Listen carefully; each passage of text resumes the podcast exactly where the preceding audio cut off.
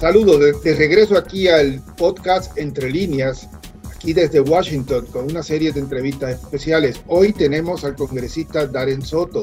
El congresista Soto es el primer puertorriqueño elegido por el estado de la Florida, miembro de la Cámara de Representantes, pero además es integrante del Comité de Recursos Naturales que tiene jurisdicción sobre los dos temas que le queremos preguntar en esta corta sesión. Primero, la ley promesa. Segundo, el, debate sobre el futuro político de Puerto Rico.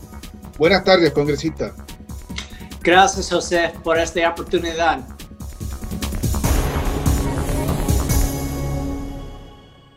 Congresista, el Comité de Recursos Naturales examina el jueves el impacto del coronavirus, del COVID-19 en la crisis fiscal de Puerto Rico. Declarará la directora de la Junta, Natalia Yaresco, y el director de AFAF, eh, Omar Marrero. Usted, el, presidente del comité, eh, Raúl Grijalba, y otros demócratas han propuesto reformar la ley promesa. ¿Qué cosas es urgente hacer para cambiar promesa? Primero, ah, nosotros vamos a tener ah, reglas nuevas para uh, prevenir intereses que conflictan. también hay recursos, fondos federales para manejar esta junta fiscal en el futuro. muy, muy importante, nosotros tenemos protecciones a servicios esenciales, por ejemplo, educación, Ah, seguro público, ah, seguro de salud y ah, pensiones. estos son servicios públicos esenciales y necesita tener protecciones en el futuro.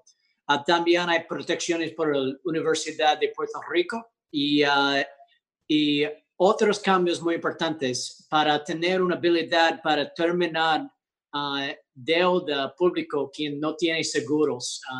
Yo entiendo este es un movimiento muy fuerte en Puerto Rico para una cancelación de deudas y este identifica un tipo de deuda nosotros podemos tener habilidad para cancelar. Y, y finalmente nosotros escuchamos a muchas voces sobre una audit, una comisión para buscar a todo las, las decisiones por la deuda de Puerto Rico para asegurar todo es correcto. Y, y, y este es muy importante también. Congresista, mucha gente se, se pregunta, ¿verdad? uno sabe que el, el, congresista Grijalba, que ustedes son muy críticos de, de, la ley promesa, ¿por qué no derogarla? ¿Por qué no tratar de derogarla? Primero, yo estoy en acuerdo para terminar promesa y para tener una habilidad por Puerto Rico para simplemente tenemos, uh, tienen un caso en, en el corte de bancarrota. Um, pero hay uh, otros miembros del comité quien uh, cree este puede estar muy, no va a estar muy acierto y um, este va a crear una situación caóticamente, caótica. Y y entonces este es un compromiso, pero estoy en favor y era en favor desde el principio de ese proceso para terminar promesa si este era una posibilidad por el comité.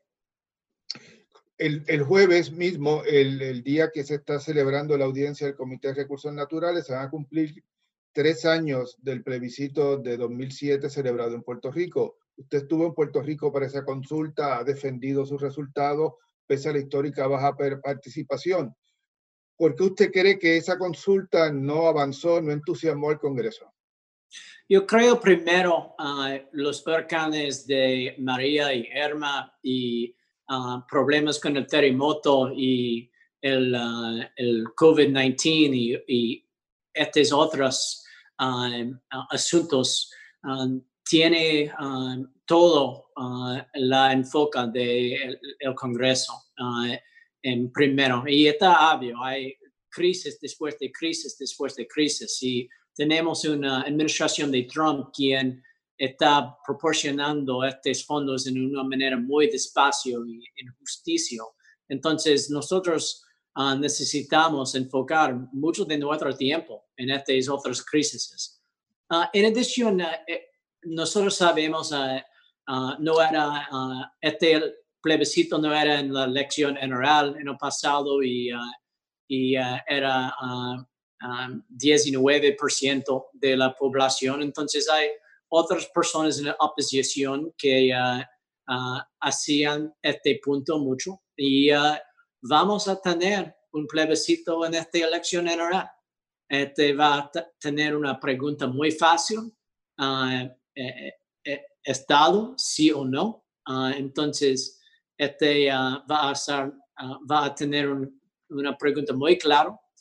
y también este va a estar en la elección general cuando nosotros podemos tener participación a 80, 85 a 90% de la gente. Entonces, yo creo hay muchos de los miembros del Congreso quien está mirando uh, este plebiscito en noviembre uh, y uh, tenemos una, una nominee demócrata quien está abierto, vicepresidente Biden, y escribí una, escribió una, un artículo, eh, una opinión en el Orlando Central diciendo que este necesita estar la decisión de la gente.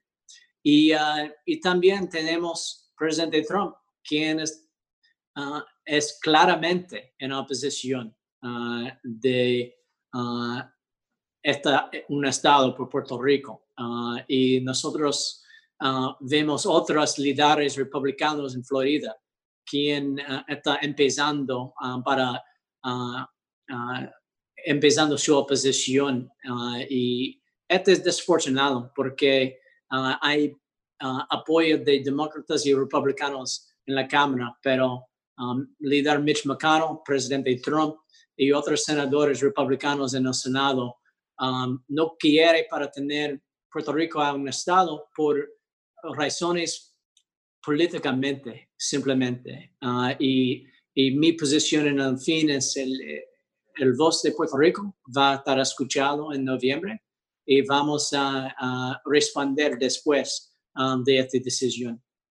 Usted eh, evidentemente piensa que hay que cambiar ah, la Casa Blanca, probablemente la, mayoría republicana del Senado, para, para poder avanzar el debate, pero incluso en el comité, el presidente del comité, Raúl Grijalva, cree que todas las alternativas tienen que estar sobre la mesa, eh, no solamente la estadidad. Ah, yo creo que uh, este plebiscito va a estar difícil para ignorar Ah, cuando nosotros tenemos la mayoría de ah, la gente en la isla votando. Ah, esta es la pregunta más difícil para ganar, pero está más claro si hay una decisión por Estado o contra. Y, y, yo creo que este va a estar muy difícil para no hacer nada después de una voz muy clara de Puerto Rico en noviembre.